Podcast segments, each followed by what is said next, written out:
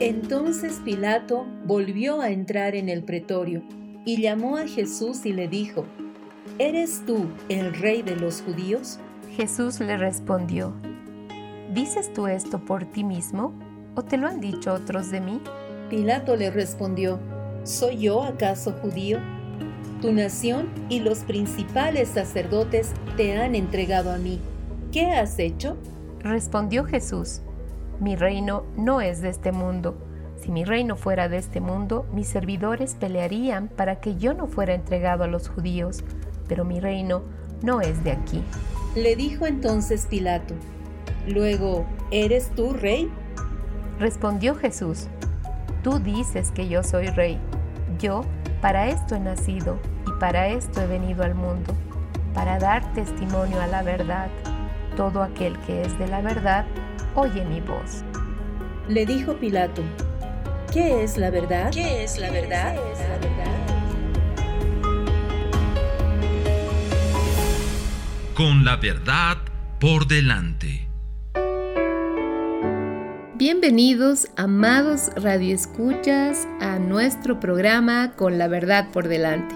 Hola, Lecita, ¿cómo estás? Qué gusto tenerte en este día y poder compartir juntas el programa que, que Dios quiere abrir en este día para poder bendecir nuestras vidas y establecernos en sus verdades. Gracias, Norca, realmente emocionados por este tiempo que el Señor nos está permitiendo vivir eh, ciertamente siendo introducidos en este camino de verdad. Creo que cada uno de nosotros puede decir que en este ciclo no solamente se ha deleitado con cada sector, sino que también ha sido confrontado con una verdad tan tangible como son los diez mandamientos. Así es que, amados radioescuchas, estamos realmente felices de estar con ustedes, no solamente cumpliendo un primer ciclo, sino sabiendo que el Señor tiene mucho más para poder vaciarnos en esa verdad que ha guardado para este tiempo. Amén. Y como no podía ser de otra manera, empecemos con nuestro primer sector a cargo de Walter, con maná para el alma y el espíritu para el alma y el espíritu. Un tiempo de reflexión con asuntos de la vida diaria cotidiana para vivir la verdad de una manera práctica.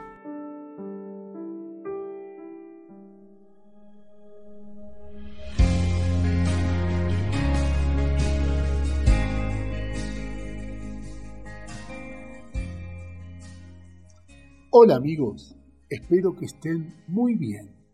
Hoy en Maná para el alma y el espíritu, vamos a compartir el tema Jesús habló primero. Mi nombre es Walter Greco y disfrutemos juntos este tiempo. Jesús habló primero. Estoy muy entusiasmado con esta reflexión, porque el otro día, al despertarme, me vino esta palabra. Jesús habló primero. Y la busqué, y está en Mateo 17. Quiero que la leamos juntos. Mateo 17, 24 y 25. Dice así. Cuando llegaron a Capernaum, vinieron a Pedro los que cobraban las dos dracmas y le dijeron, ¿vuestro maestro no paga las dos dracmas? Él dijo, sí. Y al entrar él en casa, Jesús le habló primero, diciendo, ¿qué te parece, Simón? Los reyes de la tierra ¿De quiénes cobran los tributos o los impuestos? ¿De sus hijos o de los extraños? Lo tremendo de este pasaje es que termina con un milagro de provisión. Cuando Jesús habla, siempre suceden cosas. Por eso tenemos que aprender a oír su voz. No es algo místico o solo para los ungidos de Dios. Jesús le habla a todos los hijos. Ante cualquier circunstancia que hoy te toca vivir, recordá, Jesús habla primero. No te va a dejar en la prueba sin su consejo. En Juan 10.3 dice, mis ovejas oyen mi voz. Y en Juan 10.27 también dice, conocen mi voz. La voz del Señor no tendría que ser extraña para nosotros. Él nos habla todo el tiempo, por su palabra, en sueños, por medio de hermanos y de muchas formas. Solo tenemos que estar atentos. Ahora, lo quiero llevar por un momento a la eternidad. ¿Se puso a pensar alguna vez que cuando fuimos creados en Cristo, lo primero que oímos fue la bendición del Padre? Efesios 1.3 dice, Bendito sea el Dios y Padre de nuestro Señor Jesucristo, que nos bendijo con toda bendición espiritual en los celestiales en Cristo. El Padre soltó sobre nuestras vidas todo lo bueno que podía decir de nosotros. ¡Qué tremendo! Jesús habló primero. Un ejemplo más. Pedro ni sabía lo que le estaba por pasar, que iba a ser zarandeado por el diablo, pero Jesús le habló primero y le dijo en Lucas 22, 31 y 32, Simón, Simón, he aquí Satanás os reclamó para zarandearos como a trigo pero yo rogué por ti que no desfallezca tu fe. Y tú, cuando hayas vuelto, fortalece a tus hermanos. Además de hablarle, el bendito Señor le suelta una palabra profética, una palabra de fe, porque le dijo, y tú cuando hayas vuelto, fortalece a tus hermanos. Jesús sabía que Pedro iba a vencer esa prueba. Aleluya, Jesús habló primero. Amado, no te desanimes. Escuchá lo que el cielo dice de vos. ¿Qué piensa el Padre de vos? Aprende a callar tu mente ruidosa y escuchá su consejo. Siempre Jesús habla primero. Dios nos ayuda. Cristo mora dentro y quiere hallar salida a través de vos. Bendiciones.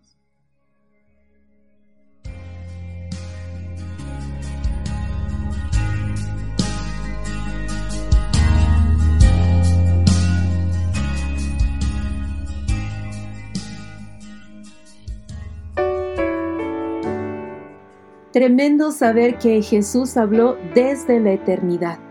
Una de las razones por las que estamos revisando estos diez mandamientos es porque la voz de Jesús se soltó para hablarnos y para guiarnos aún antes de que nosotros hubiéramos nacido, por su tremendo amor para con nuestras vidas. Ale, no sé si, si tú sentiste en algún momento eh, haber sido establecida en esa eternidad no sé, por ejemplo, cuando festejamos un cumpleaños, ¿no es cierto? Y decíamos, feliz año, pero de repente ha cambiado eso en nosotros mientras vamos conociendo lo que es haber sido establecidos en el reino de los cielos, ¿no? Lo que es vivir en esos celestiales y, y ahora nos movemos en la eternidad.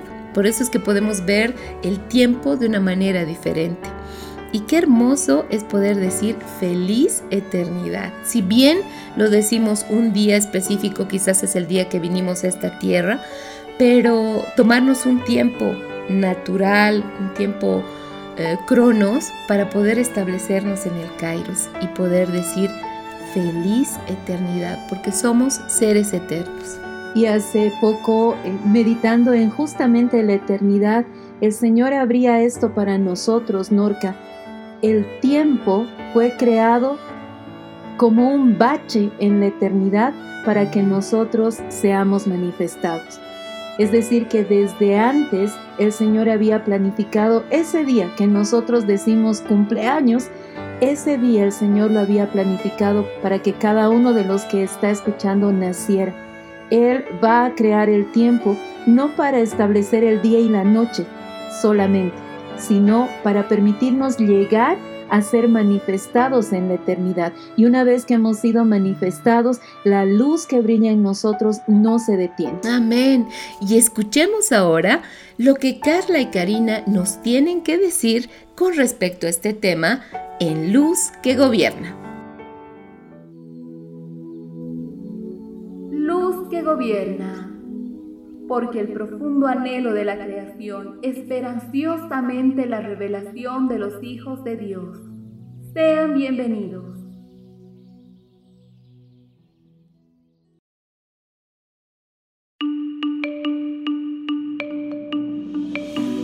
Antes que los montes fueran engendrados y naciera la tierra y el mundo, desde la eternidad y hasta la eternidad, tú eres Dios. Salmo 92.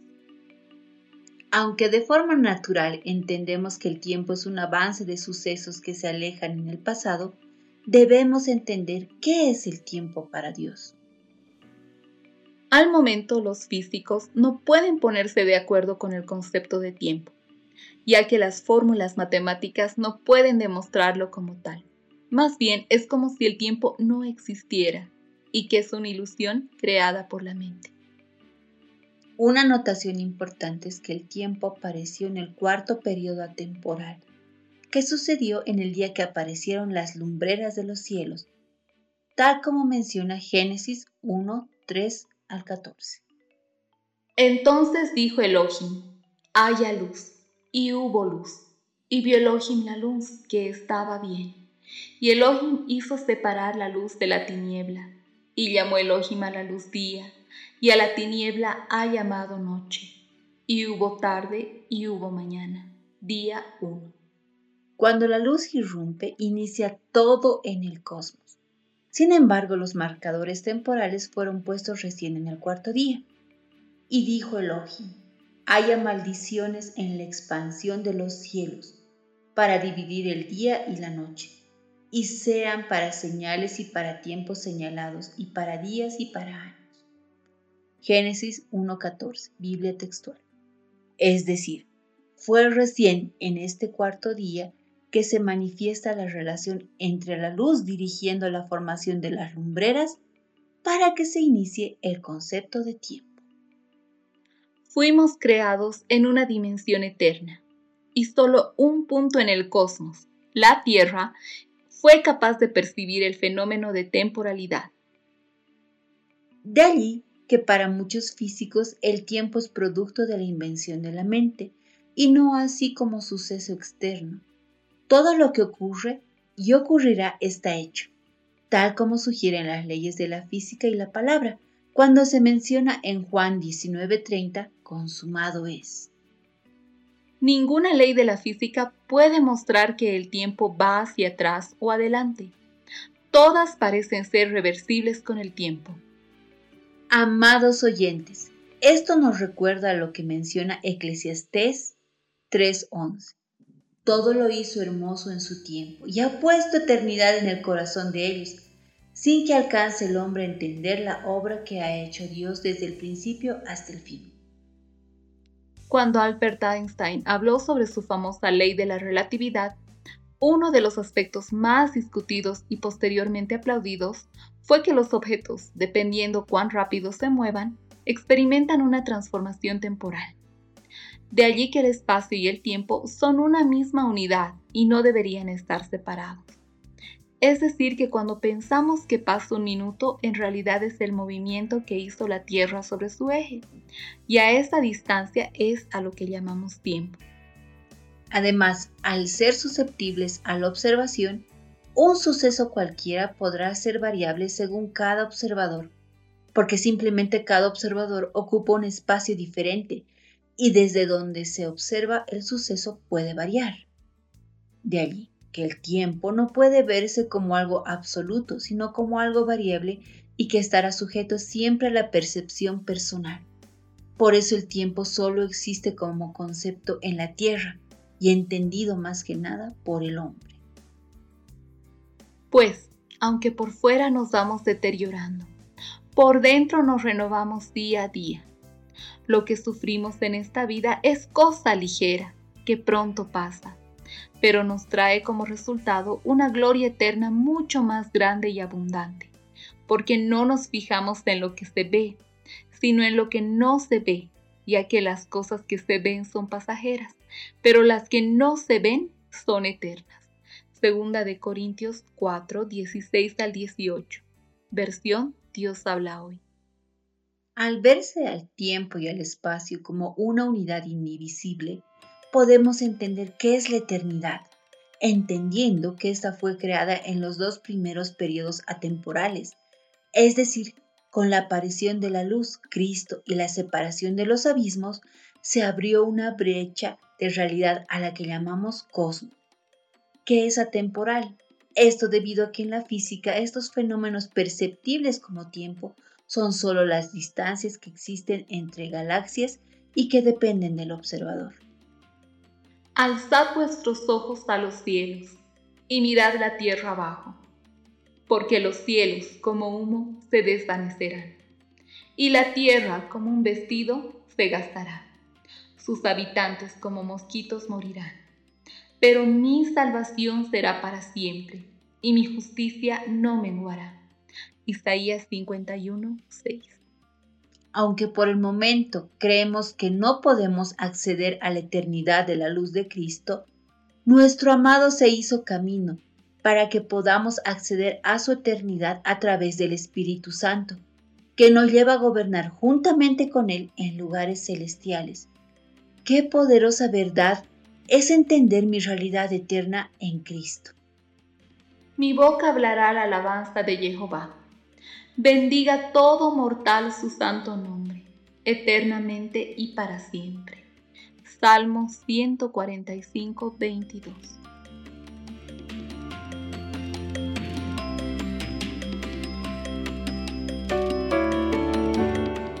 Cuando nos damos cuenta de que somos luces eternas manifestadas en esta tierra, es cuando el Señor puede hacer que esta luz brille más y podemos cumplir el verso de Romanos, Norquita, cuando dice que la creación está esperando la manifestación gloriosa de los hijos de Dios. Y yo no sé si cae sobre nosotros esa responsabilidad de brillar con la gloria del Señor. Y dice que la iglesia es el reflejo de su gloria y el reflejo de su amor en esta tierra. Amén. Y la gloria manifiesta es Jesucristo, ¿no? La gloria del Señor es Jesucristo. Y, Él habita en nosotros, entonces esa es la gloria que se tiene que, que establecer y esa es la que tiene que brillar. Es cierto, Norquita, y realmente queremos ahora escuchar a Geraldine con esta perla de gran valor que nos permite brillar con esa gloria perla de gran valor.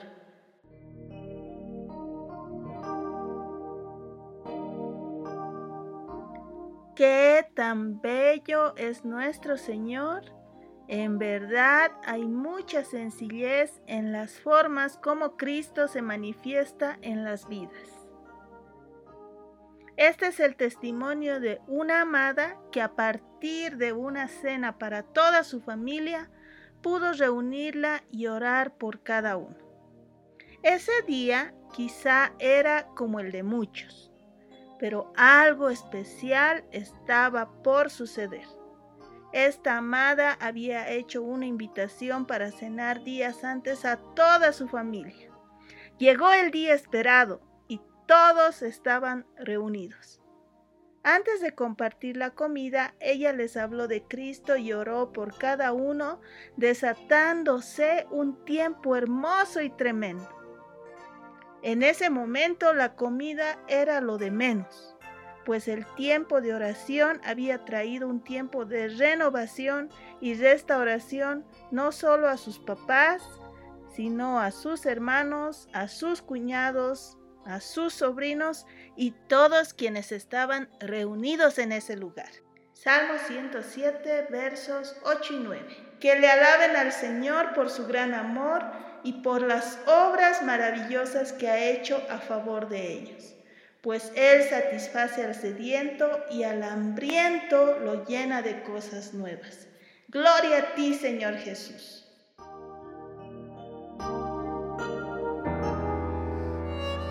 Una de las maneras en la que el Señor pudo establecer su gloria fue dejándonos este decálogo, no para que nos sintamos culpables al no poder cumplir con Él como una ley fría, sino realmente al manifestar a Cristo sabiendo de que Él es el que nos da la fuerza para cumplir cada uno de estos mandamientos.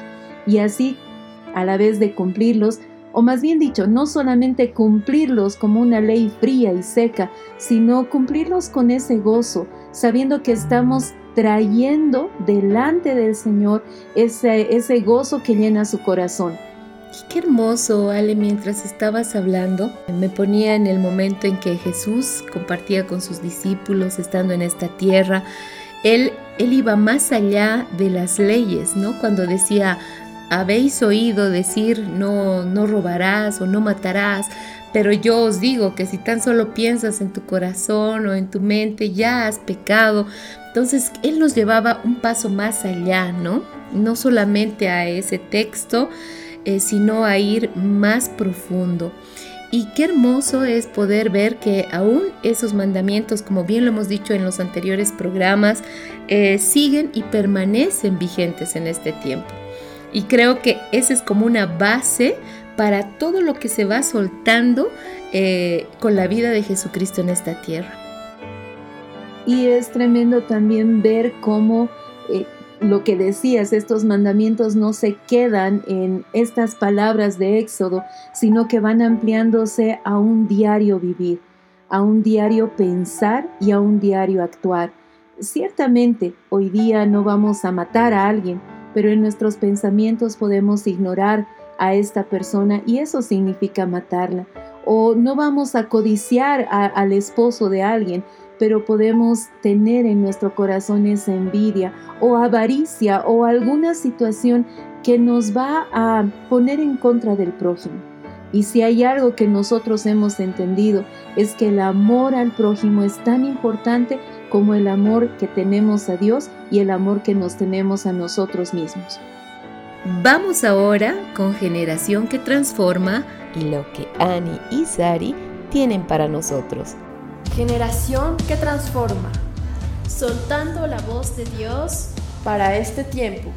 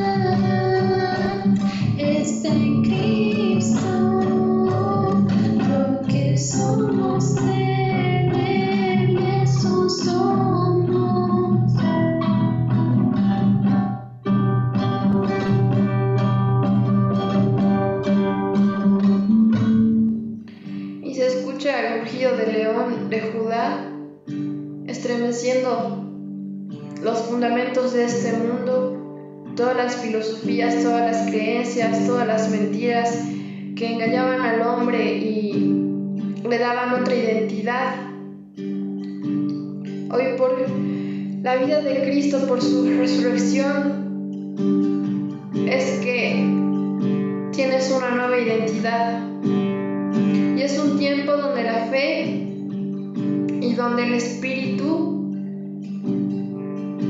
van a un mayor nivel en ti. Entre en este tiempo por esta puerta, por la puerta de la fe, por la puerta de, de su Espíritu Santo. Y toma esta identidad que es Cristo.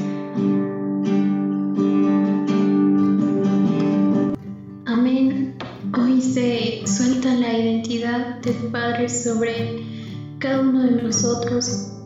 Él nos hace recuerdo que nos tiene grabados, grabadas en su corazón, que nos tiene grabados, grabadas en su brazo. Lo que somos en Él, eso somos y, y todo lo que el Padre nos muestre sobre nosotros, esa es nuestra verdadera identidad, esa es nuestra realidad. Y hoy declaramos que se suelta eso, que lo que somos en Él, eso somos, y que nuestra realidad es Cristo.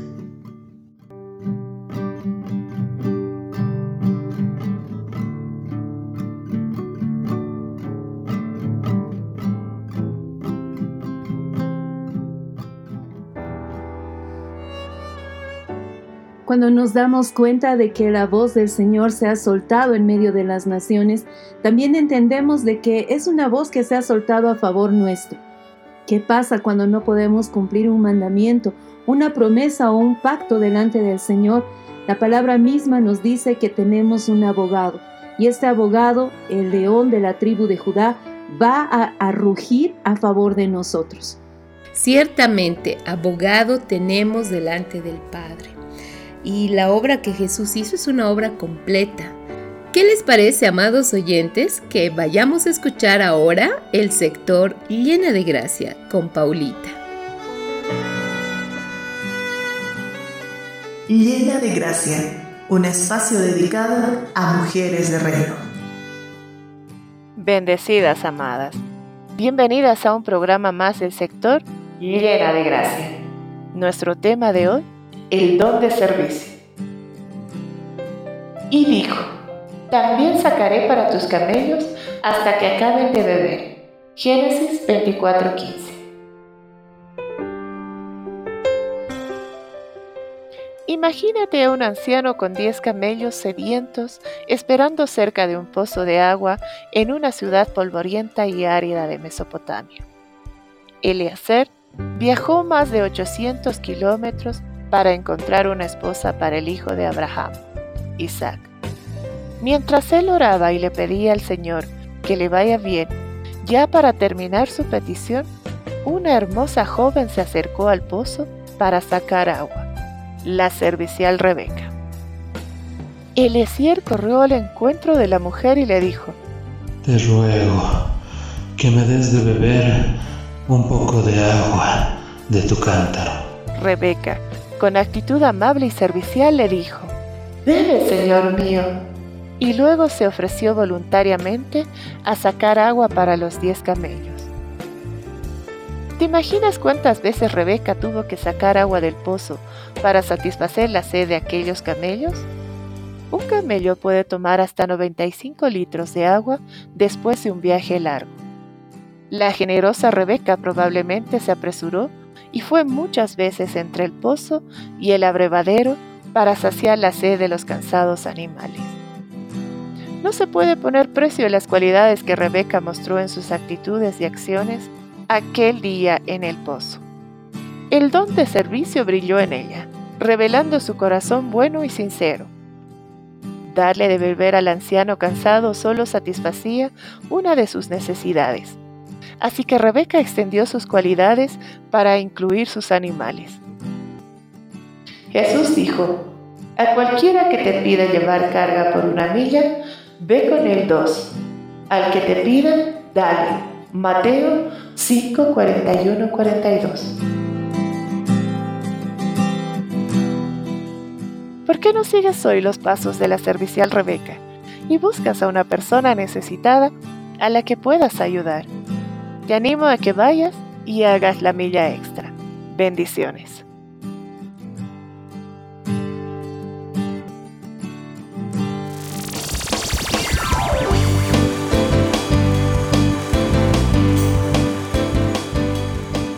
Estás en sintonía de Querigma Radio. Querigma Radio. Extendiendo el mensaje del reino de Dios a todas las naciones de la tierra.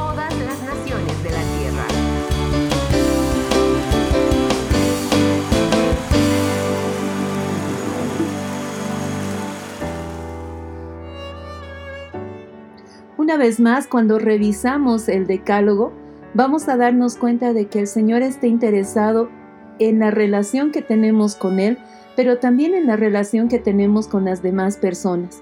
A partir del, del, cuarto mandamiento nos habla acerca de nuestra relación con los demás. Y Jesús va a terminar diciendo que el que quiera ser mayor sirva al que es menor. Y ahí podemos darnos cuenta de que debemos tener una vida llena de ese servicio para que el Señor también pueda manifestar su gloria a través de nosotros. Vayamos con tiempo de amores. Adelante Brenda y Valeria. Bienvenidos a Tiempo de Amores.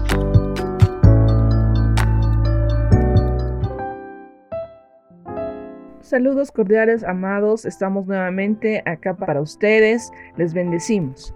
Bendiciones, nos encontramos una vez más con el tiempo de amores. Bien, querida Vale, vamos a continuar un poco revisando el capítulo 15 de Lucas, ¿te parece? Claro que sí. Continuamos leyendo Lucas 15, 5. Y cuando la encuentra, la pone sobre sus hombros gozosos, y al llegar a casa reúne a sus amigos y vecinos, diciéndoles, Gozaos conmigo, porque he encontrado mi oveja que se había perdido. Os digo que así habrá más gozo en el cielo por un pecador que se arrepiente, que por 99 justos que no necesitan de arrepentimiento. En el versículo 8 dice, ¿O qué mujer que tiene 10 dracmas y pierde una dracma, no enciende la lámpara y barre la casa y busca con diligencia hasta encontrarla? Y cuando la encuentra reúne a sus amigas, vecinas, diciendo, Gozaos conmigo, porque he encontrado el dracma que había perdido. Así os digo que hay gozo delante de los ángeles de Dios por un pecador que se arrepiente. Amén. Y en el 11 dice, también dijo, un hombre tenía dos hijos, y el menor de ellos dijo a su padre, Padre, dame la parte de los bienes que me corresponde, y les partió los bienes. No muchos días después, juntándolo todo, el hijo menor se fue lejos a una provincia apartada, y allí desperdició sus bienes viviendo perdidamente. En el capítulo 15 de Lucas, ¿vale? Vemos que se compara una persona arrepentida a el valor que tiene una ovejita para un pastor, un dragma, un dragma para una mamá cuidadosa. De igual forma vemos al Padre amoroso, ¿no? Del Hijo pródigo. Vemos que nuestro amado Jesús está siempre en busca de nosotros. Se dará el tiempo para buscarnos, llamar nuestra atención todo el tiempo y cada minuto, ya que como un Padre amoroso Él nos busca, nos ama y quiere que estemos a su lado, ¿no? De alguna manera, ya que fuimos comprados con su sangre, porque Él nos ama con amor eterno, siempre nos buscará, nos preferirá, vale. Amén. En Juan 14, 27 dice, La paz os dejo, mi paz os doy. Yo no os la doy como el mundo la da. No se turbe vuestro corazón, ni tenga miedo. Jeremías 31.3 dice, Desde lejos el Señor se le apareció diciendo, Con amor eterno te he amado, por eso te he atraído con misericordia. Cierto, realmente podemos encontrar muchos pasajes con la explicación de que Dios nos ama. Dios nos ama tanto, tanto como un Padre amoroso y aún más, ya que es un Padre perfecto. En Oseas 11.4 Dice, con cuerdas humanas los conduje con lazos de amor y fui para ellos como quien alza el yugo de sobre sus quijadas, me incliné y les di de comer. Él nos está buscando, ¿vale? Nos está buscando cada día en nuestra, a veces podemos decir vida perdida o en nuestros pensamientos perdidos, porque bueno, en el día podemos ver muchas cosas y olvidarnos de Dios por un instante, ¿no? Pero Él llama nuestra atención, Él habla a nuestro corazón, Él toca la puerta de nuestro corazón cada segundo para buscarnos. ¿Por qué vale? Porque nos ama, nos ama con amor verdadero, con un amor gigante, más grande que el mundo. Es cierto. Y es interesante porque dice, con amor eterno te he amado. Y ese eterno no es una línea temporal, no es como con amor de tiempo, con amor Em, o cuando naciste te amé porque eras chiquita y no habías pecado, o, cuando, o en el futuro te amé cuando por fin dejaste de pecar, o cuando por fin superaste tus procesos y avanzaste, cuando por fin te convertiste en lo que debías ser. No, dice con amor eterno. Y ese eterno va más allá del tiempo, va más allá de, de si haces esto te amo, si no haces esto no te amo. No es un amor manipulador, no es un amor convenenciero, es un amor eterno un amor que sobrepasa nuestro entendimiento, así como decía Pablo, no puedo entender, en mi mente no cabe por qué nos ama tanto el Señor. Pues porque Él nos hizo y nos hizo a su imagen y nos hizo con tanto amor que obviamente no puede no amarnos, por eso dice amor eterno. ¿Verdad? Y bueno, vamos a llenarles ahora de versos de amor y yo quiero compartir algunos que he buscado con denuedo y dice números 23, 19. Dios no es hombre para que mienta ni, hijo de hombre para que se arrepienta. Lo ha dicho él y no lo hará. Ha hablado y no lo cumplirá. Es decir, él cumple su palabra, él cumple su amor. Él va a cumplir su amor y lo ha hecho hasta la muerte. En 1 de Juan 4:16, y nosotros hemos conocido y creído el amor que Dios tiene para con nosotros. Dios es amor. El que permanece en amor permanece en Dios y Dios en él. Y el último verso, bueno, uno de los últimos versos que quiero compartir y vale les va a leer, es el magnífico. Escuchen. Juan 3:16 Porque de tal manera amó Dios al mundo que ha dado a su Hijo unigénito, para que todo aquel que en él cree no se pierda, sino tenga vida eterna. Su amor es eterno, firme, no es como el mundo la da, no es como, la, como el mundo, eh, este, como decía Vale, no es temporal y no es frágil, ¿no?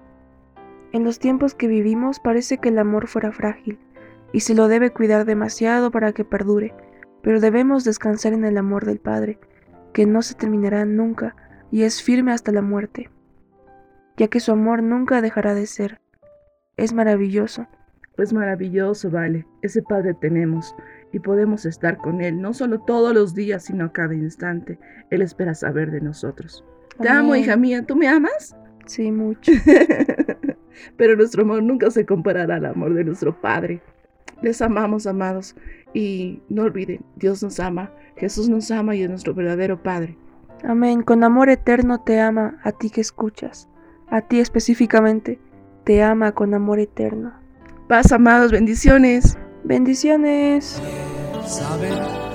Si Cristo me ama,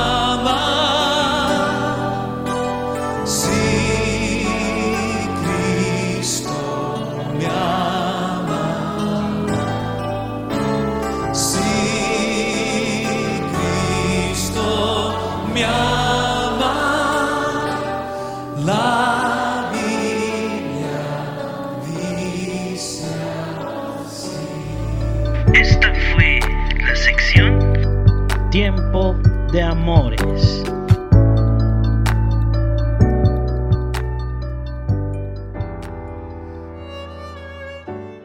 Acabamos de disfrutar el sector Tiempo de Amores con Brenda y Valeria y ciertamente la recomendación que el Señor nos hace es seguir buscando el reino de los cielos.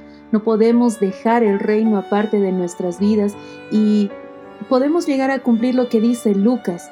Debemos llegar a cumplir lo que dice Lucas. Seguid golpeando hasta que se os abra, seguid buscando hasta que halléis, seguid pidiendo hasta que recibáis. Amén. Es como esa beta, ¿no, Alecita? Es el haber encontrado una beta de un min- mineral precioso. Y, y no te quedas solo con, con eso, es como una, una partecita, sino que al encontrar eso, eh, empiezas a cavar y cavar y cavar y cavar porque sabes que más profundo está eh, el tesoro, está una mina de, diamante o de oro o lo que estés buscando, lo que hayas encontrado, creo que vas cavando y cavando y cavando y eso es lo que tenemos que hacer. Debemos buscar eh, insaciablemente porque ciertamente cada día el Señor tiene, tiene tantas perlas preciosas para nosotros eh, para cada uno de sus hijos, ¿no? Porque quiere conducirnos en su amor, en su verdad y, por sobre todo establecernos en esa pasión y en esa vida que, es una vida en el espíritu y trasciende lo que nuestra mente aún y nuestro corazón puede sentir y percibir. Y venía a mi mente dos palabras que normalmente las olvidamos, resistir y persistir. Nosotros no podemos darnos por satisfechos al haber encontrado la punta del hilo de la veta. Tenemos que llegar hasta el fondo. No podemos saciarnos con una pequeña revelación o con un pequeño tiempo de adoración, sino que debemos encontrar esa fuente inagotable para que realmente podamos sentirnos satisfechos y saciados. De ahí que este persistir y no dejar de hacerlo, no dejar de buscar al Señor y todo lo que viene con Él es algo que nos va a llevar constantemente eh, no solo a cumplir la palabra o a buscar cumplir toda la palabra, sino a vivir una vida constante de búsqueda y de encontrarnos con el Señor diariamente. Y esto solo lo, lo logramos fijando nuestra mirada en Jesús, fijando los ojos en Cristo. Adelante Álvaro con este sector. Fijo mis ojos en ti. En el libro de Job, capítulo 1, versículos del 20 al 22, se relata lo siguiente.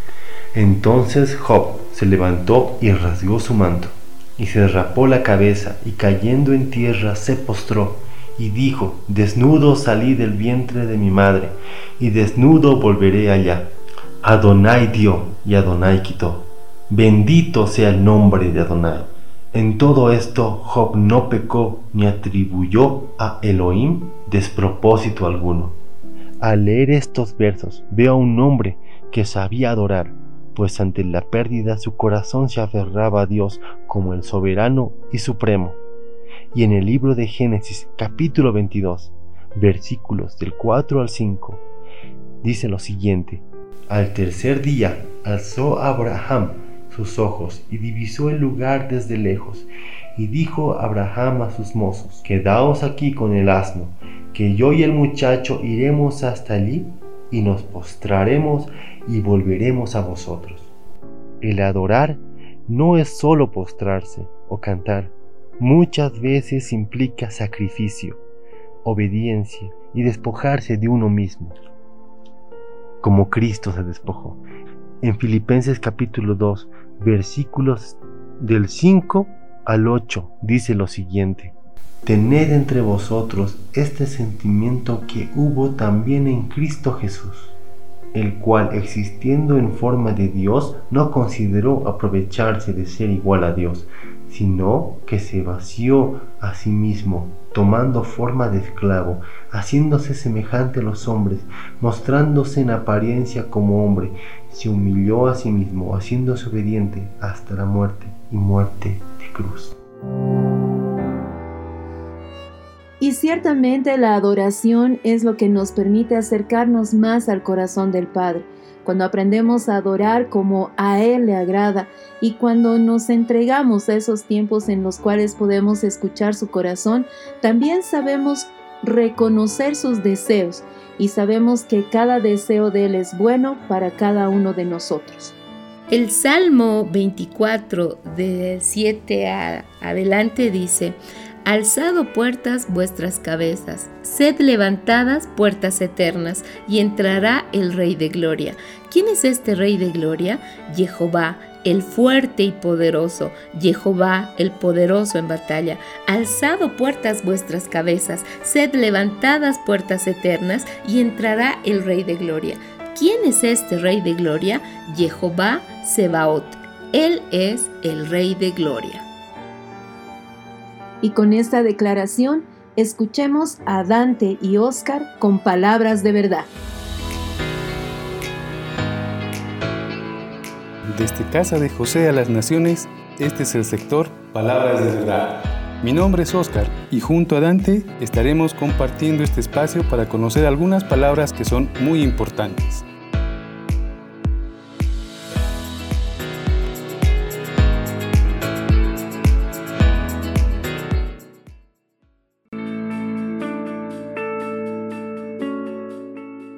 Hola, ¿qué tal? Un gusto volver a encontrarnos. Hoy estaremos conociendo un poco más sobre la palabra puerta. ¿Qué es una puerta? Sabemos que una puerta es el ingreso y salida a una casa, a un departamento o a un garaje. Una puerta es el ingreso a un ambiente. Para poder hacer uso de la puerta, se debe tener la llave que permita quitar el cerrojo con el que cuenta la puerta. Qué interesante. Es decir, podemos llegar a la puerta de un ambiente y si no tenemos la llave correcta no vamos a poder ingresar. ¡Qué tremendo! Conozcamos más sobre cómo eran las puertas en la época de Jesús. Las ciudades pequeñas contaban con una sola puerta, sin embargo, Jerusalén contaba con varias puertas. Junto a la puerta se construían torres para vigilar, ya que las mismas eran vulnerables, así como vitales para la supervivencia de la población. Si caía la puerta, caía la ciudad. Podían ser conquistados y la población era muerta o se los llevaban como esclavos. Junto a la puerta de la ciudad había una plaza, lugar muy importante para la vida social y económica, las transacciones comerciales y aún muchos actos solemnes del gobierno se celebraban allí. Servían también de mercado. Allí se encontraba lo más prestigioso de la ciudad. Frente a la puerta se ventilaban los asuntos legales. Es importante darnos cuenta que aún en nosotros tenemos puertas por donde podemos decidir dejar entrar o salir aquello que nos edifica o nos destruye. Esas puertas son nuestros ojos, nuestros oídos, nuestros gustos, los pensamientos de nuestra mente, los pensamientos del corazón. El Señor Jesús es la puerta de las ovejas, y el que entra por ella será salvo. También nos dice que hay que entrar por la puerta estrecha, porque ancha es la puerta y espacioso el camino que lleva a la perdición, porque estrecha es la puerta que lleva a la vida. La llave para ingresar por la puerta estrecha es creer en Cristo pues sin Él nada podemos hacer. Y aunque la puerta es estrecha, tenemos libertad en Cristo. No basta solo con llegar a la puerta, debemos tener la llave correcta. Apocalipsis 3:7 dice, escribe al ángel de la iglesia en Filadelfia. Esto dice el santo, el verdadero, el que tiene la llave de David, el que abre ninguno cerrará, y que cierra y ninguno abre. Yo conozco tus obras. He aquí que he puesto delante de ti una puerta abierta que nadie puede cerrar, porque aunque tienes poco poder, has guardado mi palabra y no negaste mi nombre. Bendiciones, que tengan un buen día, gracia y paz.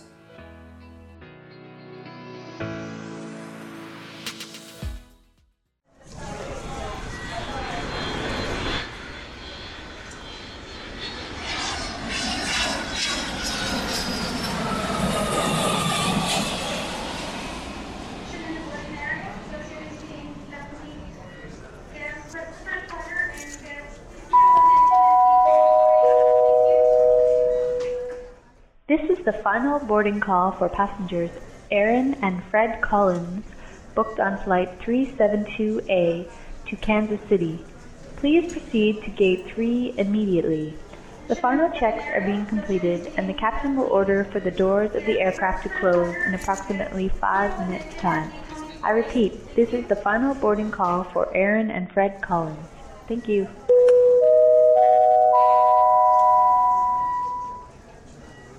Oh no, that's my flight. I don't remember which door to enter or not. What can I do? I'm confused. Sometimes in a walk, we hear the call to pass a door, and we do not identify the correct doors. and we lose the opportunity to experience the great riches that the Father has prepared on that table that is ready to eat Christ. Revelations 3:20 says, I stand at the door and knock. If any hear my voice and open the door, I will come into their house and eat with them, and they will eat with me.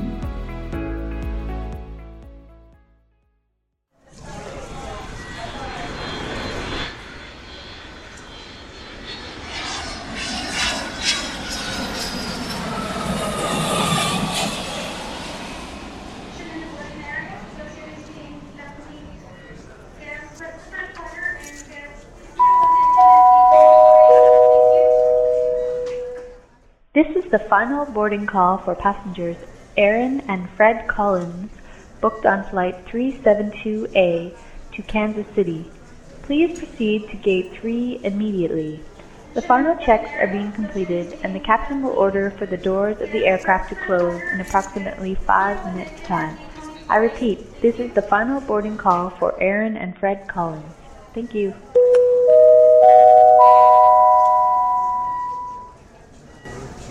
Oh no, ese es mi vuelo. No recuerdo qué puerta debo entrar. Oh no, ¿qué puedo hacer? Estoy confundido.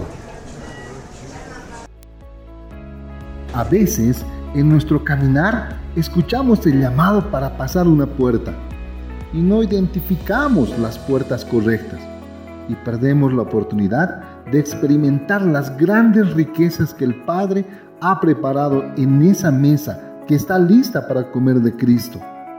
Apocalipsis 3:20 dice, He aquí, yo estoy a la puerta dando aldabonazos. Si alguno oye mi voz y abre la puerta, entraré a él y cenaré con él.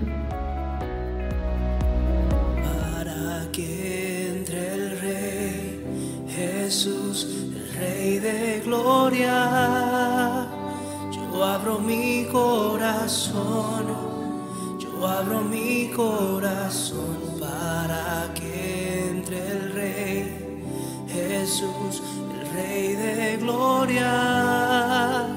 Yo abro mi corazón, yo abro mi corazón para que entre el Rey Jesús, el Rey de gloria. Yo abro mi corazón, yo abro corazón para que entre el Rey Jesús, el Rey de gloria. Yo abro mi corazón, yo abro mi corazón para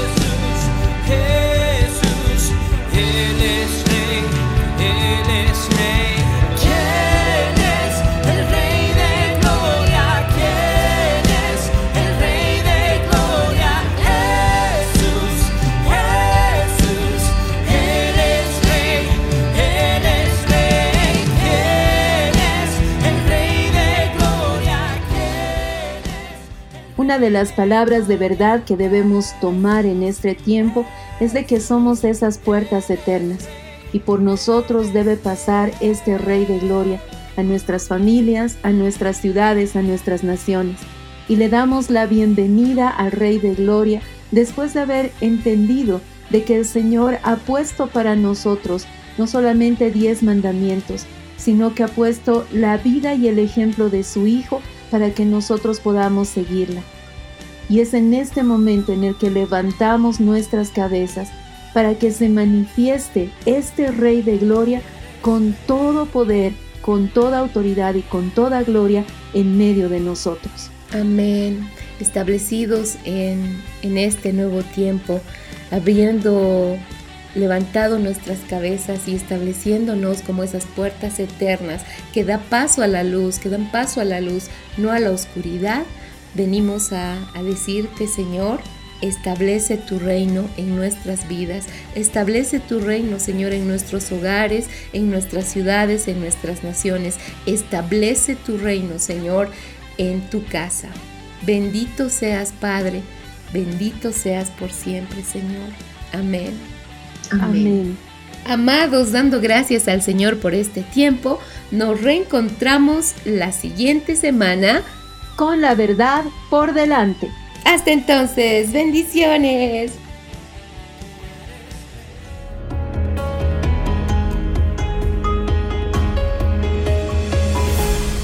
Con la verdad por delante.